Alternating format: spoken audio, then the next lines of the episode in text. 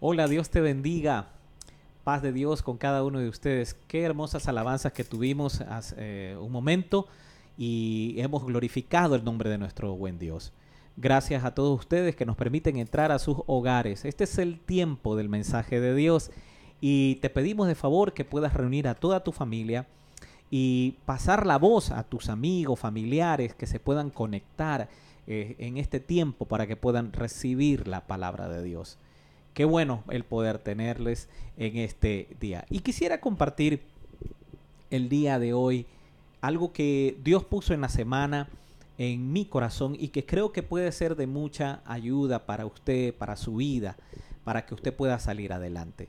Quisiera comenzar con una historia de Juan Wesley. Dice que en 1735 Juan Wesley dice que viajó desde Inglaterra a Colonia de Georgia, de las Américas dice que en medio del Atlántico el buque sufrió eh, el embate de, este, de una tempestad que hubo en el mar. Y dice que fue tan fuerte que todo mundo estaba aterrorizado, estaba totalmente este, fuera de sí.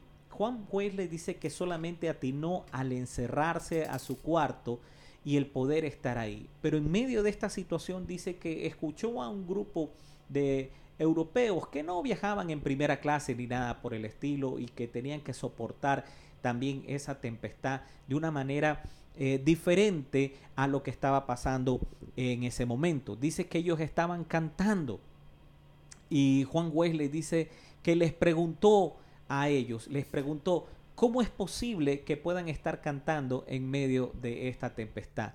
Y dice que esta, este, uno de estos hombres que estaba cantando junto con su familia, le hizo otra pregunta a él. Este, Juan Wesley, ¿usted conoce de Jesucristo? Interesante la pregunta que le devolvió con otra, le devolvió con otra pregunta este hombre a Juan Wesley. Y dice que Juan Wesley se maravilló ante la respuesta con esta pregunta que le hizo aquella persona. Y lo puso a, y lo puso a meditar y nos trae a meditación, nos trae eh, a, una reflexión de que Dios puede traer remedio para todo temor. Dios nos puede traer este, sanidad y nos puede traer la fortaleza que nosotros necesitamos en medio de toda circunstancia. y, sabemos que en este mundo estamos pasando por situaciones, cada vez que abrimos las, eh, redes sociales, es una bitácora lastimosamente de malas noticias, de personas atacándose unas a otras, de escuchando de rumores de guerra, de escuchando de, de muchas más enfermedades y de muchas más cosas, y nuestro corazón se pone este, un, poco este, en zozobra o, muchas veces nos ponemos eh, con mucho temor de qué es lo que pueda suceder en el día de mañana. Pero déjeme decirle que Dios tiene el control de todas las cosas. Y, el miedo ha venido a instaurarse este, en este tiempo de una manera tal que quiere robarnos totalmente la paz que Dios desea que nosotros tengamos. ¿Cómo entró esto? Eh, indudablemente, si vamos al texto bíblico que vamos a considerar el día de hoy, que se encuentra en el libro de Génesis 3, vamos a ver esto. Dice así el libro de Génesis 3, dice, pero la serpiente era astuta más que todos los animales del campo que Jehová Dios había hecho, la cual dijo a la mujer, con que Dios os ha dicho, no comáis de todo árbol del huerto. Y la mujer respondió a la serpiente, del fruto de los árboles del huerto podemos comer, pero del fruto del árbol que está en medio del huerto, dijo Dios, no comeréis de él, ni tocaréis, para que no muráis. Entonces la serpiente dijo a la mujer, no moriréis, sino que sabe Dios que el día que comáis de él serán abiertos vuestros ojos, y seréis como Dios, sabiendo el bien y el mal. Y vio la mujer que el árbol era bueno para comer, y que era agradable a los ojos, y el árbol codiciable para alcanzar la sabiduría, y tomó de su fruto, comió y también se lo dio a su esposo en este caso Adán. Podemos ver que en este texto bíblico, la serpiente muy astutamente trabajó en, el, en la mente y en los oídos de la mujer de Eva. Y ella prestó lastimosamente oídos a la serpiente o lo que el enemigo estaba tramando y que consiguió el poder desviar la mirada y el corazón de esta primera pareja que estaba dentro del huerto del Edén. Lastimosamente, como usted ya sabe, ellos incurrieron en un pecado de desobediencia a Dios cuando Dios les había dicho no comeréis tan solamente ese árbol, puedes comer de todos menos de ese. Sin embargo, el enemigo lo que caviló en el pensamiento de aquella persona fue de poner en duda lo que Dios le había dicho y lo que había dicho a la mujer y al hombre. El mundo tiene miedo y el miedo se introdujo lastimosamente por el diablo después de que la primera pareja pecara. Y, esa consecuencia del pecado vemos que lastimosamente, vemos que lastimosamente este, se ha dado eh, eh, a, raíz, de, lo, a raíz de, lo, de los tiempos.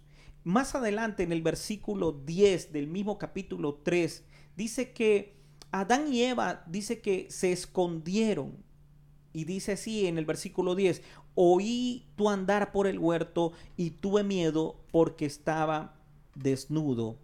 Y dice que se escondía de Dios. Es la primera vez que se escucha esa palabra, miedo.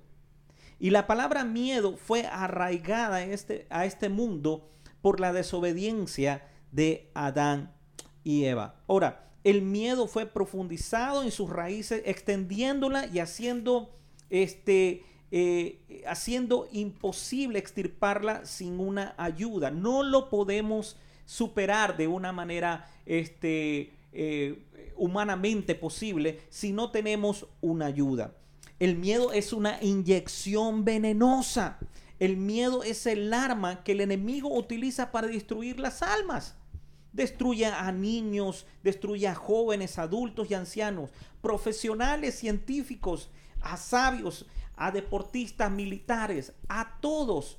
Cuando se instaura este miedo, es una inyección venenosa que entra en lo más profundo de las personas y causa este temor a tal punto de que los pueda paralizar.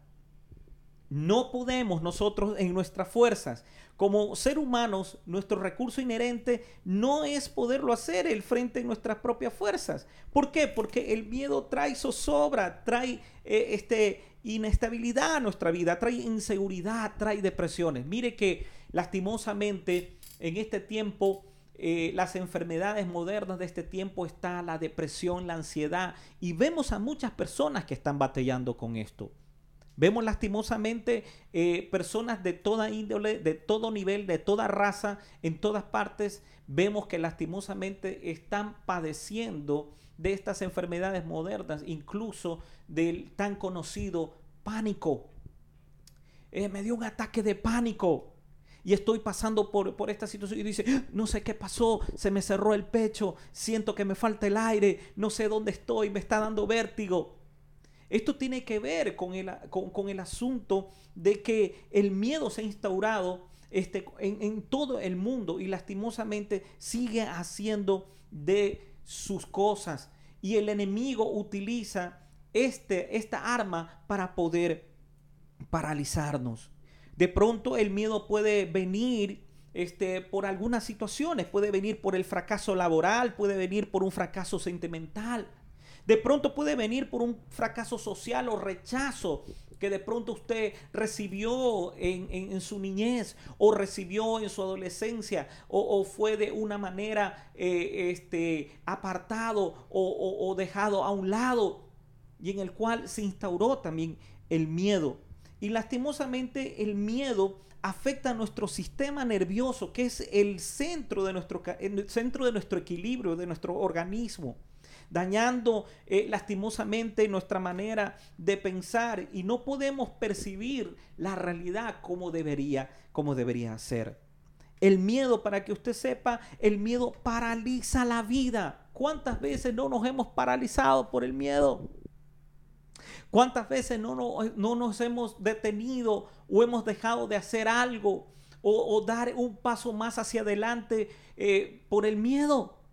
Ahora, una de las cosas que nosotros también debemos poder distinguir, el miedo tiene que ver con una amenaza que puede estar sucediendo en nuestra vida, que puede estar afectándonos. La ansiedad tiene que ver con algo que nos podemos imaginar que creemos que va a pasar, pero no necesariamente va a pasar. Y nosotros ya estamos pensando de una manera tal en la cual creemos que va a ser eh, de esa manera eh, estamos pensando eh, de una manera negativa de fracasos. No le estoy diciendo que nosotros debemos pensar este, de una manera positivista, sino que debemos incurrir nosotros en vivir en, en un mundo de la fe, de confiar totalmente en Dios.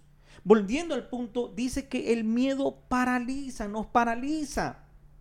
Lastimosamente, en vez de que Adán y Eva pudiesen recurrir a Dios, dice que se escondieron lastimosamente, se escondieron de Dios. Y cuando Dios estaba buscándole o estaba paseando por el huerto, dice que eh, cuando ellos eh, se dieron, eh, Dios les pregunta, ¿qué están haciendo ahí? Dice, me escondí porque tuve miedo, porque estábamos desnudos.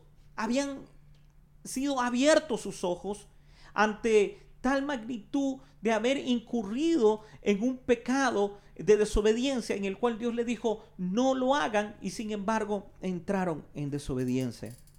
Saúl y todo su ejército también tuvieron miedo. Se recuerda aquel pasaje en el cual nos habla de que aquel gigante que iba este, y preguntando, demen a uno que pelee conmigo. Y si me vencen, nosotros seremos sus esclavos. Pero si yo venzo, ustedes serán. Y dice que entró en el pueblo de Dios, entró tal temor, tal miedo que nadie quería pelear contra este gigante que insultaba al pueblo de Dios, insultaba a Dios. Sin embargo, dice que quedaron totalmente aterrados, paralizados. Nadie quería. Saúl como rey no pudo hacer absolutamente nada. Estaba paralizado del miedo. No tenga miedo. Dios tiene total control de las cosas. Ahora, puede también que el miedo haya entrado de pronto por decisiones que nosotros hemos tomado. El miedo puede suceder de pronto porque usted tuvo de pronto un fracaso matrimonial y de usted decir, no puedo rehacer mi vida, o de pronto usted dice, no puedo hacer otra cosa, me va a volver a suceder, tengo miedo que me que este, volver a ser lastimado, tengo miedo a confiar en las personas, tengo miedo en, ir, a una, ir nuevamente a la iglesia, tengo miedo en hacer algunas cosas. Si el miedo le tiene controlado, déjeme decirle que usted no está viendo lo que Dios desea mostrarle a su vida. Si el miedo está anclado en su vida, lastimosamente usted no va a poder ver el futuro que Dios tiene preparado para usted. Usted tiene un propósito de parte de Dios. Pero si usted tiene miedo, usted se va a estancar y no va a poder salir adelante. Ahora, quiero darle el antídoto en este día. El antídoto, usted ya lo conoce, lo ha escuchado. Pero tengo que repetírselo y tengo que decírselo nuevamente. El antídoto es Jesús. Jesús sabe eliminar el miedo. Jesús sabe quitar el miedo. Cuando Él entra a la barca de su corazón, la tempestad se calma. Dios te dice, no temas, no desmayes, esfuérzate y sé valiente y vas a ver que Dios está contigo. Dios te da la garantía de que Él va a estar contigo si usted y yo depositamos totalmente la confianza en Él. Yo le invito que usted ahí donde está, no pueda usted decir delante de Dios, decirle, no sé, tengo dudas. De pronto usted puede tener muchas dudas, muchas cosas, de acuerdo a las circunstancias que han sucedido. Pero yo le invito a que usted no sea la circunstancia, sino que sea el, el propósito de Dios. Sea el propósito de Dios. Cuando usted es el propósito de Dios, usted se va a tomar de la mano de Dios y usted va a caminar hacia adelante. Pero pastor, estoy, pasando por situaciones. Esto lo del COVID. Mi familia, algunos han enfermado, otros ya han partido. Y aún el Señor te dice, aunque pases por el valle de muerte, de sombra y de muerte, yo estaré contigo. Dios te toma de la mano y te saca adelante. Él no te va a dejar solo, no te va a dejar sola. Él va a estar contigo. Créelo, toma de su mano. Ay, pero es que no veo. No veo al Señor. Sí, nosotros no le seguimos por vista. Es como el ciego que no ve el sol pero lo siente. Así el cristiano siente a nuestro Señor Jesucristo cada vez que nosotros tenemos comunión con Él. Y cada vez que nosotros tenemos comunión con Él, se disipa todo temor. Se va toda tempestad, todo viene nuevamente a la calma. Aunque parezca que todo se está cayendo, Dios le está sacando delante, Dios le está cubriendo, Dios te está cuidando a ti, Dios está cuidando a tus hijos, Dios está cuidando a tu familia. No tengas temor. Dios cuida de ti. Dios guarda de ti. Dios te guarda en el hueco de su mano. Aprendamos a confiar en Dios. Es uno de los primeros pasos que nosotros debemos tomar. Ya le estoy dando el antídoto. Ahora aprendamos a confiar en el Señor. Habíamos visto y habíamos hablado anteriormente en una de las prédicas, y habíamos considerado el libro de Juan 14, 27, donde dice, la paz os dejo, mi paz os doy. Os la doy no como el mundo la da, no se turbe su corazón ni tenga miedo. Jesús mismo diciéndote, no tengas miedo. La paz que yo te doy es una paz que el mundo no te va a dar.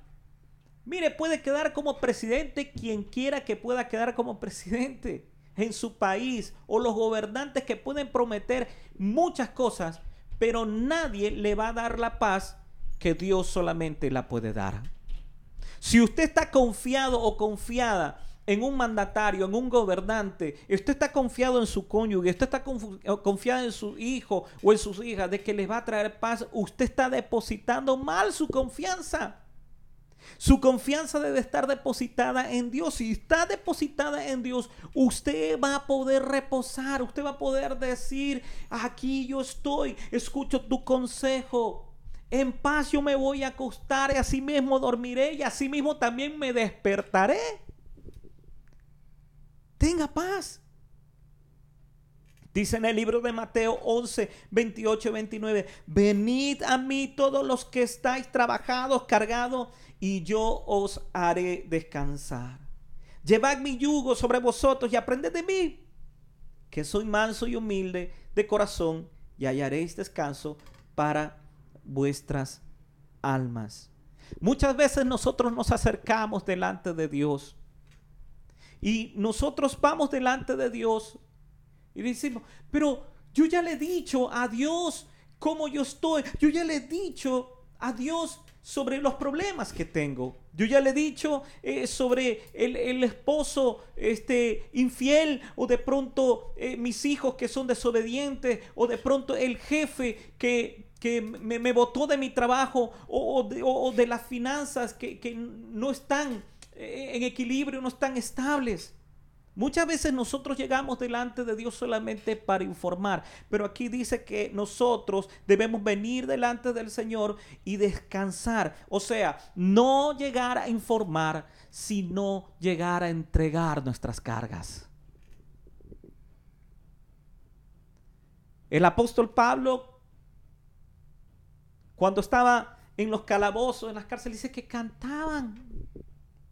Y era una locura para mí el ver esos textos bíblicos donde él decía que ellos cantaban himnos, cuando estaban en las peores situaciones y dice que se regocijaban. ¿Cómo llegaban a tal punto de no tener temor ya de que sus vidas iban a ser quitadas? Porque ellos habían comprendido que no era de informarle a Dios, sino de entregar nuestros miedos, nuestras ansiedades, lo que está fuera de control. Nosotros queremos tener muchas veces el control de todas las cosas, pero a veces ni, en nuestra vida a veces tenemos control, aunque Dios nos dice que nosotros tenemos dominio propio, nosotros debemos tener ese dominio propio. Dios tiene el control de nuestras vidas. Dios tiene el control de nuestro entorno. Dios le puede traer paz. Dios le puede quitar ese miedo. En Isaías 41, 10 un versículo que me encanta. Dice, no temas porque yo estoy contigo, no desmayes porque yo soy tu Dios, que te esfuerzo, siempre te ayudaré, siempre te sustentaré con la diestra de mi justicia. Y cuando dice la diestra de la justicia del Señor, te está diciendo, yo te sostengo con mi mano derecha. Bendito sea el Señor. La palabra es viva y eficaz y Dios te está hablando en este día. Dios te está diciendo, no tengas miedo. Ahora, una de las cosas para no tener temor, para no tener miedo que, que, nos paralice, que nos quite el sueño, que nuestros pensamientos estén en, esas, eh, divagando en esas cosas, el Señor nos dice en el libro de Hebreos 11.1 nos dice la palabra, si hubieras atendido a mis mandamientos, entonces sería tu paz como un río y tu justicia como las ondas del mar. Perdón, Isaías 48, 19. Si hubieras atendido mis mandamientos, entonces sería tu paz como un río y tu justicia como las ondas del mar. Cada vez que usted lee la palabra de Dios, cada vez que usted la atesora más. Cada vez que usted se la aprende, usted va a tener esa palabra para poder pelear contra todo pensamiento que quiera venir contra usted a, crearle zozobra, a ponerle miedo. Eh, eh, cuando escuche las noticias. Yo no sé, a veces hay gente que escucha noticieros, eh, escucha, se va a todos los canales, se va y siempre repiten los mismos, las mismas noticias. Usted no digo que no deba escuchar noticias, ya con 15 minutos que escuche la noticia de lo que pasa en todo el ámbito, créame que van, van a repetirla en otras partes. Pero inúndese de la palabra de Dios, inúndese de, de, de, este, de lo que Dios desea para su vida, para que usted pueda tener esa paz como un río y, sea y sea justicia como esas ondas del mar. La fe es cimentada, como dice en el libro de Hebreos 11.1, la fe es la certeza de lo que se espera, la convicción de lo que se ve, de lo que no se ve. Para poder tener certeza necesito conocer de dónde viene mi fe. Y yo le invito que cada día usted pueda tener ese tiempo con Dios. Quizás usted me dice, pero pastor, no voy a estar poniéndome de rodillas en todas partes. No, usted tenga su tiempo con Dios, separe un tiempo con Dios donde usted pueda meditar de la palabra, pueda orar, pueda tener ese tiempo de comunión, pero también usted mientras está en su trabajo, mientras está en su casa atendiendo a, sus hijos, eh, en los estudios, usted puede estar también orando con el Señor. Usted puede estar en comunión con Dios. La fe nos ayuda a consolidar los principios que llevan a la victoria. Todo creyente debería tener esa certeza en base al conocimiento de donde radica su fe. ¿Sabe quién fue el único? Y usted ya lo debe saber, lo de saber y la historia lo dice, es una de las historias más conocidas. Dice que el pueblo de Dios estaba con tal temor, Saúl estaba con tal temor con lo que decía este gigante y dice que solamente uno respondió. Y ese uno, al vencer ese miedo, al vencer esa circunstancia, también vio las recompensas de parte de Dios, el propósito que Dios tenía para su vida, que fue el rey David. No viva en el pasado. Muchas veces cosas de que nos han sucedido en el pasado las traemos al presente. Y esas cosas que traemos al presente no nos permite ver el futuro que Dios tiene para nuestras vidas. El pasado es para, para muchos como una cadena gruesa y pesada que, que lo aprisiona a su vida y lo tiene estancado muchas veces en el temor. Muchas veces no puede dar ni un paso adelante tan solamente por tener, tener miedo. Dios le está diciendo en este tiempo, camina hacia adelante. Dice en el libro de Isaías 43, 18, no acordéis de las, de las cosas pasadas, ni recordéis las cosas antiguas. Ya lo que pasó, dejémoslo por parte, dejémoslo atrás. Permita que el Señor sane esas heridas y que el Señor sea restaurándole para que usted pueda seguir creciendo. Permita que Dios restaure también su mente. Ya no traiga cosas del pasado a su presente. Eso le va a generar miedo, lo va a paralizar o la va a paralizar y no va a ver lo que Dios tiene preparado para usted. Ya no se acuerda de esas cosas. En Cristo todas las cosas son hechas nuevas. Si usted es una nueva criatura en Cristo Jesús, todas las cosas son hechas nuevas. En el libro de 2 Corintios 5:17 nos dice así, por nada estéis afanoso, sino pensad vuestros pedidos a Dios, presentad, perdón, vuestros pedidos a Dios en oración, ruego y acción de gracias. Y la paz de Dios que supera todo entendimiento, guardará vuestros corazones y vuestros pensamientos en Cristo Jesús. Filipenses 4 del 6 al 7. Por nada estéis afanosos. Muchas veces nos afanamos, muchas veces estamos pensando en cosas que deberíamos tomarlo con calma. Depositemos nuestras cargas delante de Dios, no las informemos. Y lo que dice en el libro de 2 Corintios 5, 17, de modo que si alguno está en Cristo, nueva criatura es. Las cosas viejas pasaron. He aquí, todas son hechas nuevas. Quiero que te animes con estas palabras. Quiero que las puedas atesorar en tu corazón. Quiero que las puedas guardar en tu mente y las puedas repetir día tras día y que puedas ver de una manera diferente de acuerdo a la luz y a la guianza de la palabra y del Espíritu Santo y puedas ver que días mejores van a venir también para su vida y echar fuera todo miedo que no viene de parte de Dios, sino que podamos estar confiados completamente en Él.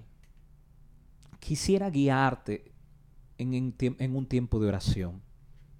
Quisiera el poder animarte de que puedas abrir tu corazón el día de hoy si estás pasando por ansiedad, depresión, no lo sé, por pánico. Y usted me dice, yo ya no puedo más. Te estoy hablando a ti. No es casualidad que estés viendo en este momento esta prédica. Dios te está hablando a ti y te está diciendo, este es el día de tu redención. Este es el día de la libertad. Este es el día que vas a ver la victoria. Dios te está dando la oportunidad para que puedas para que puedas abrir tu corazón y él pueda habitar en su corazón y pueda calmar toda tempestad. Permíteme orar por ti. Señor, te damos gracias por tu inmenso amor y tu misericordia. Señor, todos aquellos que nos están viendo y de una manera especial por aquellos que nunca han hecho la decisión por ti, pero que hoy están abriendo sus corazones y aprovechando la oportunidad que tú les estás dando, Señor. Ellos te reconocen en este momento. Y ahí donde usted está, dígale, Señor Jesús, yo te reconozco como mi Señor y mi Salvador. Perdóname por todos mis pecados. He pecado contra ti y te pido, Señor, que me limpies, que me perdones, Señor, y que hagas en mí la persona que tú deseas que sea. Escribe mi nombre en el libro de la vida y ayúdame a ser fiel contigo. Padre, también oro por todos aquellos, Señor, ministros, hermanos en la fe, que han estado también pasando por estaciones y temporadas en el cual han experimentado temor, han experimentado miedo, han experimentado eh, depresión, han experimentado ansiedad. Te ruego Dios en el nombre de Cristo Jesús que se ha desarraigado eso de sus mentes y de sus corazones. Y te pido por favor, Señor, que tus palabras retumben en lo más profundo de sus corazones y sus mentes y que puedan escuchar que tú les amas. Que tú les amas. Que todo va a estar bien. Te lo pido por favor